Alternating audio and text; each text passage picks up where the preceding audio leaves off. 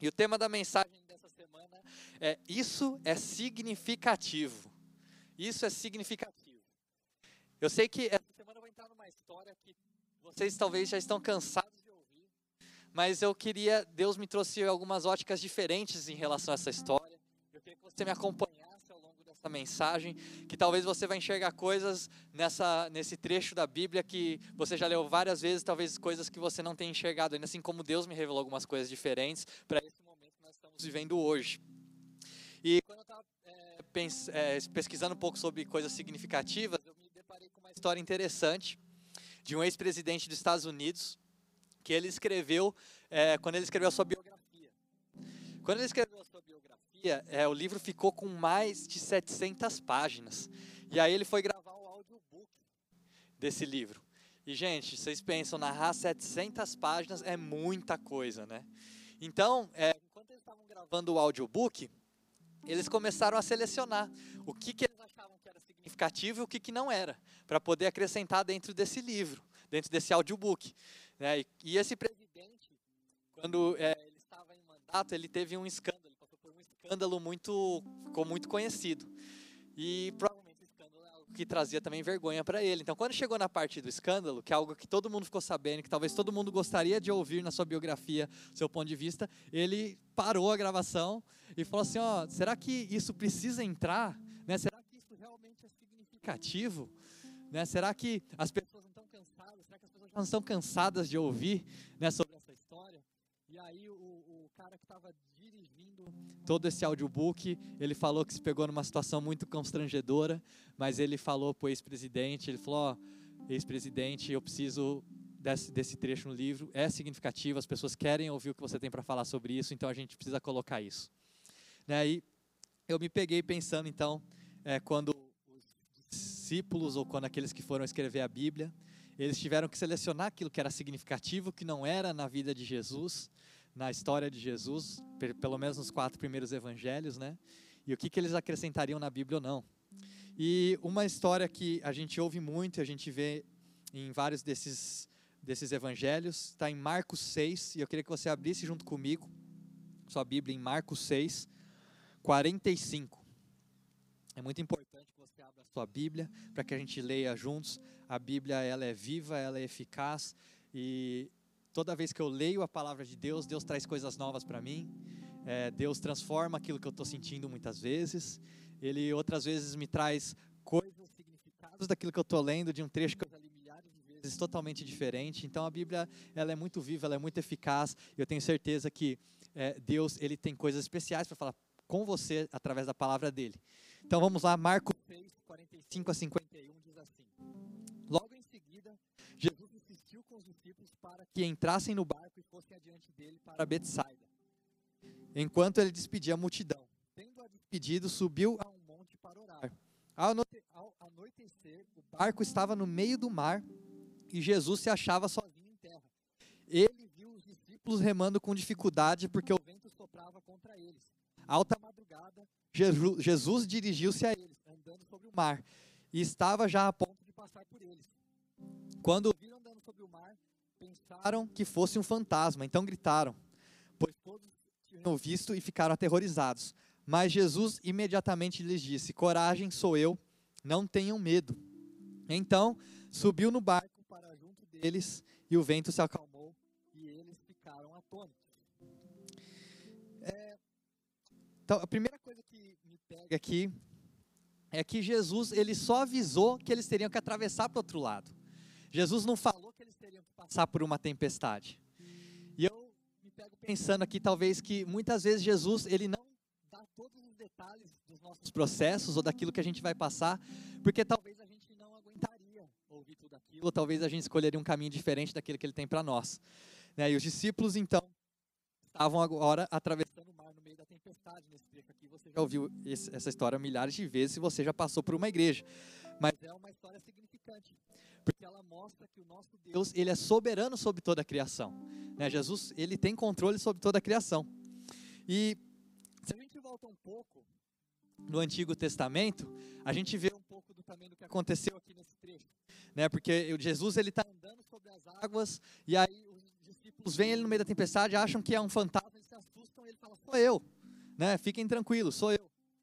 E a gente, voltando para o Antigo Testamento, a gente vê em Moisés, quando Moisés ele se encontra com a sarça ardente. E aí, quando Deus vai se revelar, Moisés pergunta e Deus se revela como o grande eu sou. Ele fala, eu sou.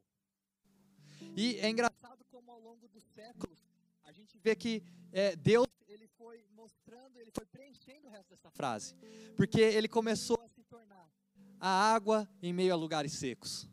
Ele é o guerreiro em meio às nossas batalhas. Nas nossas fraquezas. Então a gente vê ao longo da história Deus completando essa frase do eu sou. Ele é aquele que conhece a gente. Ele é aquele que está em todos os momentos. Ele é o suficiente. E quando a gente começa então a conhecer e experimentar Jesus, muitas vezes a gente acha que a gente já conheceu Jesus o suficiente. E aí você começa a ver que ele é força nas suas fraquezas, você começa a ver que ele é o guerreiro nas suas batalhas, e aí você acha que você já conhece a Jesus o suficiente. Só que aí é engraçado como Jesus ele dá um shift nas nossas vidas. E aí a gente vê que na verdade a gente conhecia muito pouco dele. E é muito interessante no final desse trecho que a gente acabou de ler que fala que os discípulos eles ficaram maravilhados, porque os discípulos eles já eles tinham visto Jesus curar então, eles já tinham visto Jesus ressuscitar mortos e eles ficaram maravilhados aconteceu. E o que chamou a atenção deles nesse trecho? Algo então que eles não haviam reconhecido sobre Jesus ainda, eles entenderam naquele momento. E eu queria que a gente parasse para pensar um pouco sobre isso. A primeira coisa para mim então que é significante nesse trecho é que Jesus ele manda eles avançarem mesmo sabendo que o vento estaria contra eles. E é significante isso porque na minha vida, eu penso que quando Jesus me envia para um lugar, eu penso que o vento vai estar ao meu favor. Eu penso que o vento vai estar junto comigo. E se o vento vem contra mim, eu começo a pensar que Jesus não me mandou para aquele lugar, que eu estou indo para o lugar errado, que eu estou fazendo a coisa errada. Mas é muito engraçado como na premissa né, do, do, da nossa vida cristã, quando a gente vai falar sobre Jesus para alguém, muitas vezes a gente manipula Deus. E a gente começa a falar assim, ah, Deus, a gente fala só assim, Deus é aquele que vai tirar o, o, o, fardo, vai tirar o seu fardo, você não vai mais ter fardo nenhum.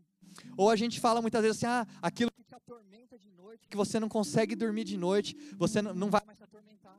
Mas é o que acontece depois que você conhece Jesus, é que talvez aquilo que te atormentava não te atormenta mais, mas de repente coisas novas vão aparecer que te deixam acordado de noite. Então a gente manipula muitas vezes Jesus, a gente manipula Deus para tentar entrar dentro daquilo que a gente quer.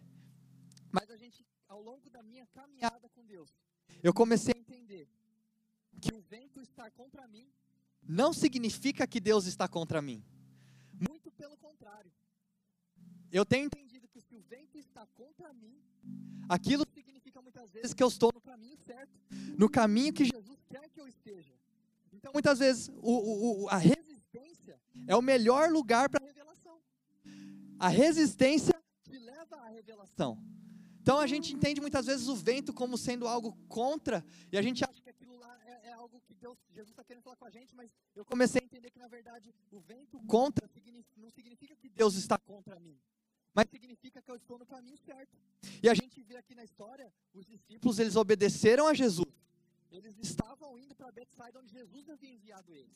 Então, não quer dizer que é, é, quando você, isso nos mostra que quando a gente é obediente a Jesus, muitas vezes a gente vai enfrentar mas às vezes você se pega na sua vida, inventos contra a sua situação, você é obediência a Jesus, você obedece aquilo que ele fala para você, e você então acredita que o vento tem que estar a seu favor.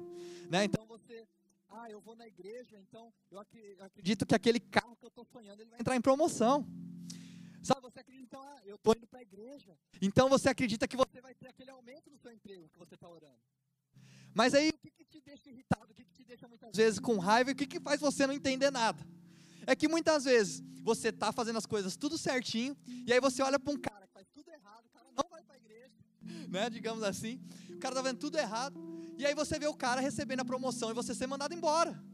Aí você fala, isso para mim não faz sentido, porque parece que eu estou fazendo tudo certo e o vento está contra mim, e, e o cara que está fazendo tudo errado, o vento está a favor dele. Mas eu comecei a entender que a confirmação da palavra de Deus na nossa vida é a resistência.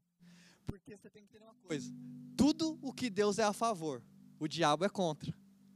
E ele quer tirar você do caminho certo. Então, se o vento está contra você, não significa que Deus está contra você. Significa muitas vezes que você está no caminho certo. Mas o diabo está mandando contra porque ele quer tirar você da direção que Deus te enviou. Então a gente vê de Jesus, ele mandando os discípulos. E por que, que que, o vento vem contra a gente? Por que, que Jesus permite que o vento venha contra nós? Eu comecei a entender que a presença de Deus é o que realmente vai fazer a gente bem sucedido. E se o vento ele estivesse sempre a nosso favor, quando a gente chegasse no nosso destino final, a gente seria grato ao vento. Porque a gente acha que é o vento que levou a gente até lá.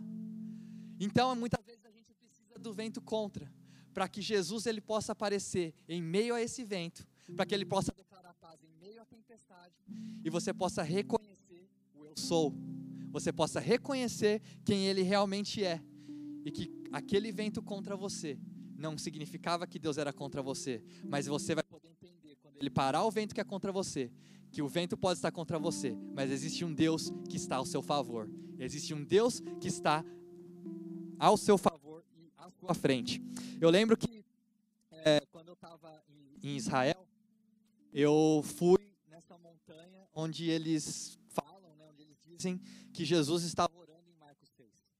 E é muito engraçado como dessa, dessa montanha você consegue ter uma visão inteira do lago. Você consegue enxergar o lago inteiro. E quando eu estava lá, nesse lugar, eu comecei a lembrar dessa história de Marcos 6. E eu me posicionei ali olhando para o lago.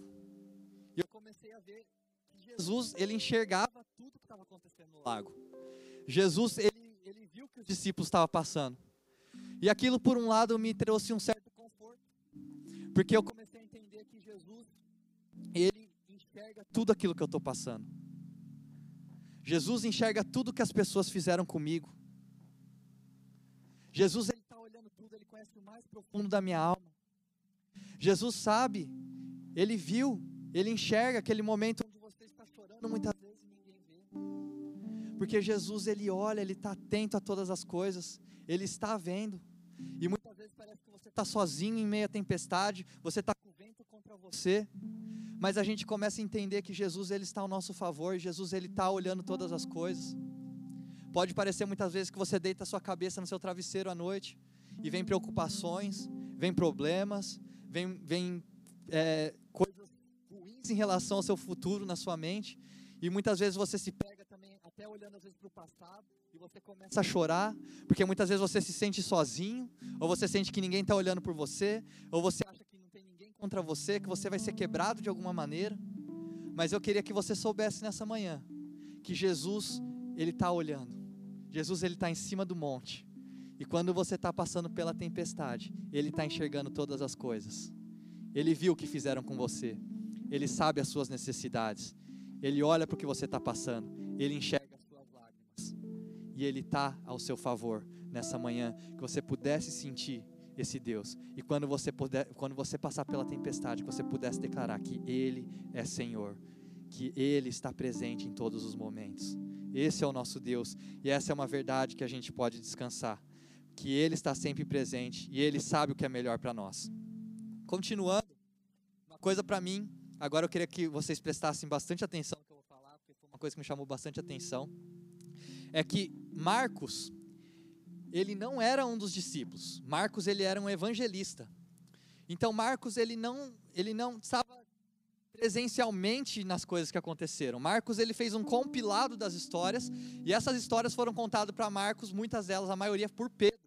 Pedro foi aquele então que narrou as histórias para que Marcos pudesse escrever. E então é, é, pensa então Pedro está gravando o audiobook dele, Marcos é aquele que está responsável de escrever esse audiobook. E no, no começo do Novo Testamento, nós temos quatro evangelhos. Né? Nós temos o evangelho de Marcos, Mateus, Lucas e João. E quando a gente fala o evangelho de Marcos, a gente fala o evangelho segundo Marcos, ou o evangelho segundo Lucas, o evangelho segundo João. E João, ele fala que se eles fossem escrever tudo o que Jesus fez, eles falaram que o mundo inteiro não seria capaz de absorver tudo que Jesus fez, ou não teria um livro capaz de colocar. Tanta coisa que Jesus fez que não, um livro não comportaria uma, todas as histórias do que Jesus fez. Né? A Wikipedia ia quebrar se a gente escrevesse tudo o que Jesus fez. É isso que João está falando.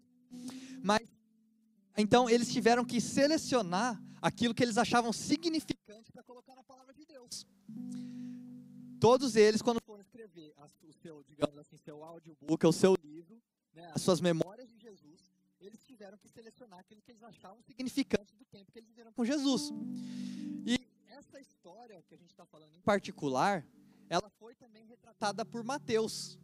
E eu quero ler aqui para vocês o trecho de Mateus, para vocês verem como Marcos né, e Pedro retrataram a mesma noite e como Mateus retratou. E eu queria que você prestasse atenção enquanto eu leio, você não precisa abrir, mas eu queria que você tentasse prestar atenção nas diferenças. O que, que difere da história que Pedro e Marcos contaram da história que Mateus contou? Tá? Então eu vou ler aqui e você tenta prestar atenção e ver o que, que tem de diferente. Terminada a refeição, ele insistiu em que os discípulos entrassem no barco e fossem para o outro lado enquanto ele despediu o povo. Em seguida, subiu a uma montanha onde pôde ficar sozinho e orar. E ali ficou até tarde da noite. Já estava longe quando começou a ventar muito forte e a embarcação era sacudida pelas ondas. Até aqui, tudo bem parecido, né? algumas palavras diferentes, mas tudo bem parecido. Né? Então vamos continuar. Por volta das quatro horas da madrugada, Jesus foi na direção deles, andando sobre o mar, aterrorizados. Eles nem conseguiam pensar direito. Um fantasma gritaram apavorados. Jesus tratou de tranquilizá-los. Calma, sou eu, não tenham medo. E aqui também. Tudo muito parecido? Ou vocês já notaram alguma diferença? Vamos continuar então. Pedro, num ímpeto de coragem, pediu: Mestre, se és tu mesmo, faça que eu vá até aí andando sobre a água também. Jesus disse: Venha. Opa, perdi aqui meu trecho, calma aí. Jesus disse: Venha. Pedro pulou do barco e começou a caminhar sobre a água na direção de Jesus. Mas quando ele olhou para baixo e viu as ondas batendo e fazendo um barulho sobre os seus pés, sua tranquilidade se foi e ele começou a afundar. Mestre, salva-me, gritou.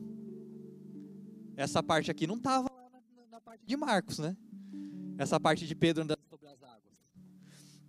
E talvez, gente, se eu tivesse contando um dia né, as minhas memórias ou estivesse escrevendo a minha biografia, e se eu tivesse andado sobre as águas, transcendido a lei da natureza, gente, eu com certeza não deixaria essa parte de fora da minha biografia. E por favor, se um dia né, eu águas e alguém estiver escrevendo minha biografia, eu não estiver mais entre vocês, por favor, não deixe que esse cara deixe essa parte fora. Porque eu com certeza ia querer contar para todo mundo a parte onde a gente estava num barco, estava chovendo, estava tempestade, todo mundo chorando e com medo. Eu fui aquele que tive coragem de pisar para fora do barco e pisei e andei na água. Olha só que coisa, você deixaria isso de fora da sua história? Eu ia contar para todo mundo. E eu ia colocar também nas minhas com certeza ia ser um, uma parte impactante da minha história. Ia mostrar minha coragem, ia mostrar a minha força, ia mostrar que eu saio da minha zona de conforto, que eu não tenho medo. Então, com certeza, é uma parte que eu não deixaria de fora. E a minha pergunta, então, lendo Marcos e lendo Mateus, é por que, que Pedro deixou essa parte de fora? Sendo que ele estava contando a mesma noite. Ele estava contando a história da mesma noite em que Mateus falou que ele andou sobre as águas. E Pedro decidiu deixar essa parte de fora. E talvez para mim, Primeira coisa que me veio à cabeça de Pedro ter deixado de fora foi no versículo 30, que disse assim: Mas quando ele olhou para baixo e viu as ondas batendo e fazendo barulho sobre os seus pés, sua tranquilidade se foi e ele começou a afundar. Mestre, salva-me, gritou. Então, acho que Pedro talvez possa ter ficado com vergonha, porque final das contas, ele começou a afundar e ele precisou da ajuda do mestre para estender a mão e salvar ele. Jesus ele vai estar sempre presente, Jesus não vai deixar você afundar. Você pode estar achando que você está afundando, que você tá, não está mais conseguindo respirar, mas a mão dele vai aparecer no momento que você precisa. É, então talvez Pedro tenha ficado com vergonha desse texto aqui. Ele ouviu a palavra, mas ele viu o vento. E eu me relaciono com isso. Por quê? Muitas vezes eu sou mais movido pelo que eu vejo do que pelo que Deus falou para mim. E a gente começa a olhar para essa história, a gente vê que Pedro gritou Jesus falou, vem. Então o que, que a gente entende aqui? Quando Pedro ele começou a andar sobre as águas, ele não estava andando sobre as águas, ele estava andando sobre a palavra de Deus. E aí quando ele começou a olhar para as ondas, quando ele começou a olhar para a tempestade, ele começou a afundar. Então toda vez que você tirar o seu foco de Deus, você começar a olhar para os problemas ao seu redor, você começar a olhar para as circunstâncias, você vai começar a afundar. você tem de experimentar o sobrenatural em meio à dificuldade, em meio problemas. É quando você focar os seus olhos em Jesus. É quando você entender que a palavra que ele falou para você, ela vai se cumprir independente do que você esteja vivendo. Você vai andar sobre as águas. Quando você não olhar mais para as circunstâncias, mas você começar a andar sobre as palavras que Deus tem falado para você. As palavras que Jesus tem falado. Porque Jesus ele tem te chamado. Jesus ele tem te escolhido. Jesus é aquele que cuida de você. Jesus é o seu provedor. E eu tenho certeza que ele tem falado palavras de esperança para você. Mas muitas vezes nós entramos em crise de ansiedade, nós entramos em depressão, porque a gente começa a olhar para as nossas circunstâncias, ao invés de a gente ouvir as palavras que Jesus tem falado para nós. E eu queria que você nessa manhã, sabe assim que a gente terminar esse culto, que você tirasse um tempo para ouvir o que, que Jesus tem, tem para falar com você. Aquilo que o Espírito Santo está falando ao seu coração. Sabe que o Espírito Santo, ele possa falar palavras de esperança para você nessa manhã. E que todo peso que você está sentindo, toda dor que você está sentindo, que toda angústia que você está sentindo, que toda preocupação e aquilo que tem tirado a sua paz, possa sair. Não porque a sua circunstância vai mudar imediatamente, mas porque você vai experimentar Jesus, você vai experimentar andar sobre as águas, porque você vai olhar para Jesus, você vai ouvir as palavras que Ele tem para falar para você. Então, não olhe para as circunstâncias, mas olhe para Jesus. Sabe? Pode ser que o seu dinheiro esteja de uma forma estranha, a sua saúde esteja ruim, pode ser que você esteja passando pelo dia ou pelo, pela semana mais escura da sua vida, mas declare que Ele é Senhor. Entendo que ele viu o vento, e quando viu o vento, ele começou a afundar, ele clamou: Senhor, me salva. E eu achei que por isso Pedro deixou essa parte de fora. Eu imagino então quando Marcos ele está escrevendo né, o audiobook, ele está está citando para eles. Eu vejo o Marcos falando assim, Pedro, mas você vai deixar essa parte de fora? Você tem certeza? Eu acho que a gente deveria falar sobre essa parte aí né? E tanto é que Mateus falou, e a gente usa essa história de tantas maneiras diferentes, eu queria dar uma ótica diferente para nós nessa manhã. Talvez muitas vezes você pode ter ouvido essa história, e com certeza é verdade isso, que a gente tem que sair da nossa zona de conforto, que Pedro saiu da zona de conforto, que Jesus estende a mão dele quando a gente está passando por momentos de necessidade. Sabe, Pedro foi o único que conseguiu andar sobre as águas, os outros ficaram dentro do barco porque tiveram medo, mas Pedro foi o único que andou sobre as águas. Talvez você já tenha ouvido todos esses conceitos. E por que que então ele deixa essa parte de fora quando ele está falando sobre a história da mesma noite. E eu entendo então que quando Pedro ele estava falando, quando ele estava é, é, contando essa história para Marcos, eles estavam escrevendo sobre é, é, o que Jesus fez. Pedro ele já estava mais velho, isso, isso foram décadas depois do que aconteceu. Pedro ele já estava muito mais velho, com muito mais sabedoria. E até então, eu acredito que Pedro ele começou a entender algumas coisas diferentes escrevido esse audiobook, logo depois que essa história aconteceu, essa ia ser a primeira história do livro dele. Mas Pedro, anos depois que tudo isso aconteceu, eu sei que Pedro ele estava mais sábio e ele entendeu uma coisa diferente. E para mim, o que Pedro entendeu, eu queria que você lesse junto comigo, é Marcos 6,51 que a gente acabou de ler. Então, subiu no barco para junto deles, e o vento se acalmou, e eles ficaram Pedro está falando então que o que é significante não foi que ele saiu do barco. Vamos ler de novo. Então subiu no barco para junto deles e o vento se acalmou e eles ficaram atônitos. Pedro fala para Marcos assim: Fala, Marcos, não conta para eles o que aconteceu quando eu saí do barco. Conta para eles o que aconteceu quando Jesus entrou. Não foi eu ter andado sobre as águas, mas foi quando ele entrou no barco, a tempestade parou. Porque o que importa não é que você acha muitas vezes que você está se achegando a Deus, ou que você é bom o suficiente, ou que você é glorioso, mas o que importa é que Ele te amou primeiro. Ele é aquele que entra no seu barco. E a mudança ela acontece não quando você se achega até Jesus, mas quando Jesus se achega até você. E Pedro entendeu naquele momento que o significante não era ele ter andado sobre as águas, mas o significante foi Jesus ter entrado no barco. Será que Jesus tem entrado no seu barco nessa manhã? Será que você tem convidado ele para dentro do seu barco? Ou será que você tem tentado remar sozinho? Será que o vento está contra você, a maré está contra você, você está olhando para as ondas e você só quer andar sobre as águas? verdade, se você convidar Jesus para dentro do seu barco, ele pode acalmar a tempestade de uma forma como você nunca viu. Porque Jesus, ele é aquele que nos amou primeiro. Então não é sobre a gente amar Jesus, mas é sobre ele, o quanto ele nos ama, o quanto ele te ama, o quanto ele deu a vida por você, o quanto de bondade ele enxerga dentro do seu coração e da sua vida, a beleza que ele enxerga. E para mim isso é muito bonito, porque na maior parte do tempo a gente fala sobre o que a gente pode fazer, como a gente pode se motivar, ou como a gente pode mudar as circunstâncias, mas através dessa história eu entendi que quem realmente traz a transformação, aquilo que realmente é significante, é quando Jesus entrou no barco. O vento, ele não parou porque os discípulos estavam tensos. O vento, ele não parou porque Pedro saiu do barco. O vento parou quando Jesus ele entrou para dentro do barco. Porque o nosso Deus é aquele que é soberano sobre toda a tempestade, ele é soberano sobre toda a doença, ele é soberano sobre toda a dor, ele é soberano sobre toda a dificuldade. Esse é o nosso. E é muito interessante. É, essa mensagem ela acabou ficando um pouco comprida, então eu vou acabar dividindo ela em duas. Então eu preciso, é muito importante que você venha semana que vem de novo para ouvir o resto dessa mensagem, porque Deus me revelou algo muito profundo na sequência disso daqui, né, no versículo 52. Eu quero falar isso para vocês, porque fala sobre o milagre dos pães. Jesus tinha acabado de fazer o milagre da tempestade, ele estava falando sobre o milagre dos pães que acabou de acontecer. E eu queria que você voltasse junto comigo nessa história, para que a gente entender por que, o milagre dos pães apareceu no meio do desespero do milagre dos barcos. Né? Mas uma coisa para a gente encerrar essa mensagem nessa manhã, então, que na última vez que Jesus acalmou a tempestade, Jesus já havia acalmado uma tempestade antes. Ele teve que falar para a tempestade parar.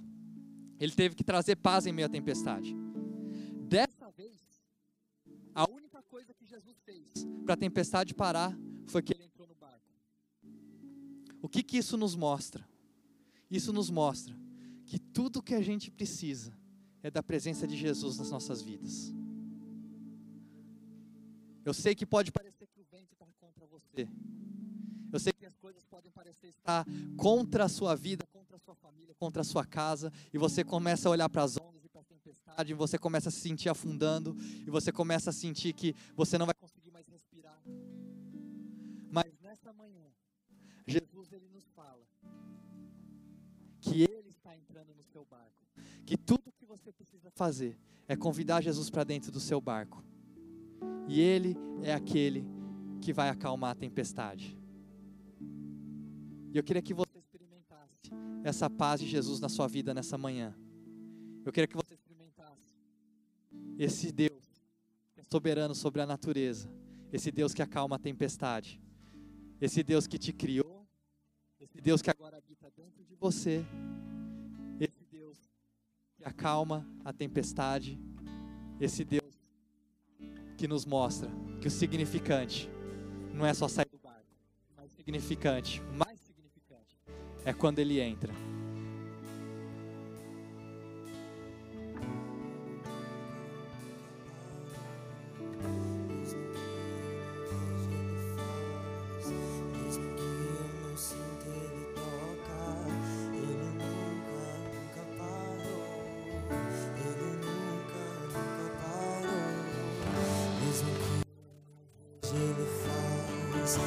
Music.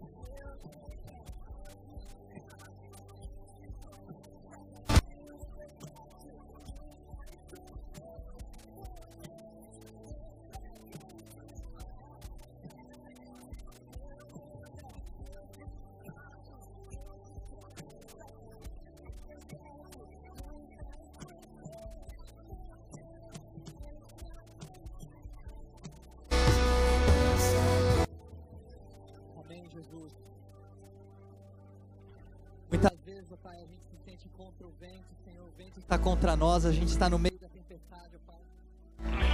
Mas que nessa manhã a gente possa parar de olhar para as ondas, a gente possa parar de olhar para os raios, mas que a gente comece a focar os nossos olhos em Ti, ó Pai. Porque mais significante do que a gente andar sobre as águas é quando o Senhor entra para dentro do barco, Pai. Nós te convidamos nessa manhã, Pai. Toma controle das nossas vidas, toma controle de tudo que está acontecendo na nossa família, na nossa casa, na nossa profissão, na nossa saúde, porque, ó Pai, o Senhor sabe o que é melhor para nós, muito mais do que nós mesmos, ó Pai. Nessa manhã confiamos em Ti, ó Pai, porque Tu és o Deus de promessas, Tu és o Deus de milagres, ó Pai. Tu és o Deus que caminha no deserto, Senhor. Tu és aquele, ó Pai, que não falha, ó Pai. E mesmo quando a gente acha que o Senhor não está fazendo nada, quando a gente não enxerga, o Senhor continua trabalhando, porque o Senhor não para até a Sua obra ser completa, ó Pai. Por isso nós podemos descansar nessa manhã, Senhor. Pai, traz paz, ó Pai. Traz paz ao cansado, Pai. Traz descanso ao cansado, Pai. Traz paz, Senhor, ao que está angustiado, Pai. Traz paz ao que está triste, Senhor. Senhor, derrame, Pai, traz cura aos doentes, Senhor. Pai, traz conforto, Pai. A todos aqueles que precisam, Pai. Nós colocamos tudo diante do Senhor nessa manhã. Nós te amamos, Senhor. A nossa vida pertence ao Senhor, ó Pai. Mais significante do que o que nós podemos fazer é o que o Senhor já fez por nós naquela cruz, Senhor. É, Jesus. Esse é o que realmente valor, ó Pai. Esse é quem tu és, Jesus. Esse é quem tu és. É. Oh, my God.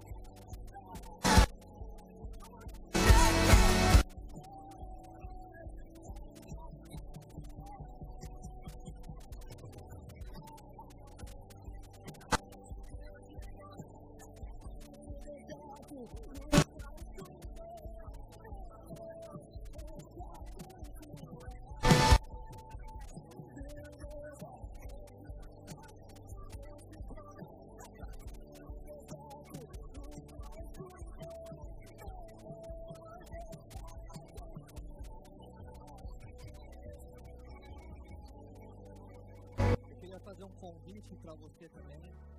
Se você nunca convidou Jesus para entrar para dentro da sua vida, se você nunca abriu seu coração para Ele, se você nunca convidou Jesus para entrar para dentro do seu barco, ou se você estava distante de Jesus, você estava distante de Deus, mas nessa manhã você sentiu o toque do Espírito Santo, você quer experimentar dessa paz em meio à dor, em meio à angústia, em meio à tristeza, em meio à, à tempestade, nós estamos com um link, um QR Code aqui embaixo